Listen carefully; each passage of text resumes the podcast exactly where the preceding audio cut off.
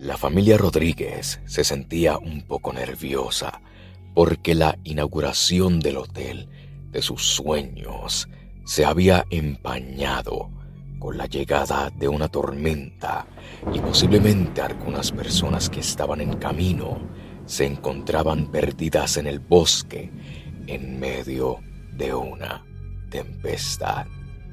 Por si fuera poco, los constantes rayos estaban afectando la electricidad, dejándolos en completa oscuridad, solo iluminados con la luz de relámpagos.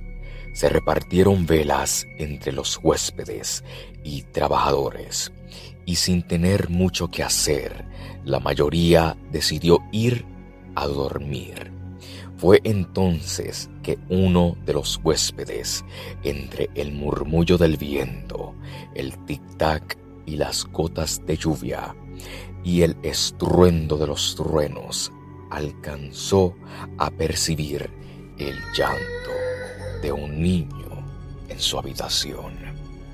Sin averiguar nada, el hombre fue a reportarlo a recepción, donde a pesar de saber que no había algún bebé en el hotel en ese momento, enviaron a dos empleados al cuarto esperando que atraparan un gato o algún mapache que hubiese entrado y pudiera asustar a otros huéspedes. Los dos jóvenes volvieron de la habitación con los rostros pálidos. Uno de ellos no pudo pronunciar palabra, pero el otro dijo que había visto a un niño pequeño, de unos días nacido, pero lo impresionante de este es que tenía grandes garras y afilados colmillos y un par de cuernos bien marcados en su cabeza.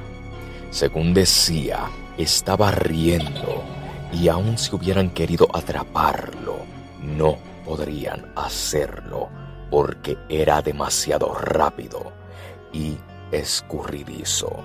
Aunque les costó trabajo creer en lo que decían el par de muchachos, todos los empleados del hotel acudieron a la mentada habitación, pero el endemoniado niño ya no estaba ahí. Pero pronto supieron dónde andaba, porque una serie de gritos inundaron el hotel. Cuando la luz volvió, muchas de las personas que estaban ahí se encontraron con mordidas y arañazos en su cuerpo y el hotel cerró antes de haber abierto. Y sin saber de dónde vino aquella criatura que ahora tenía un hotel completo para él solo, esperando viajeros perdidos que llegaran hasta ahí. Soy José Meléndez y gracias por escuchar el segmento de terror.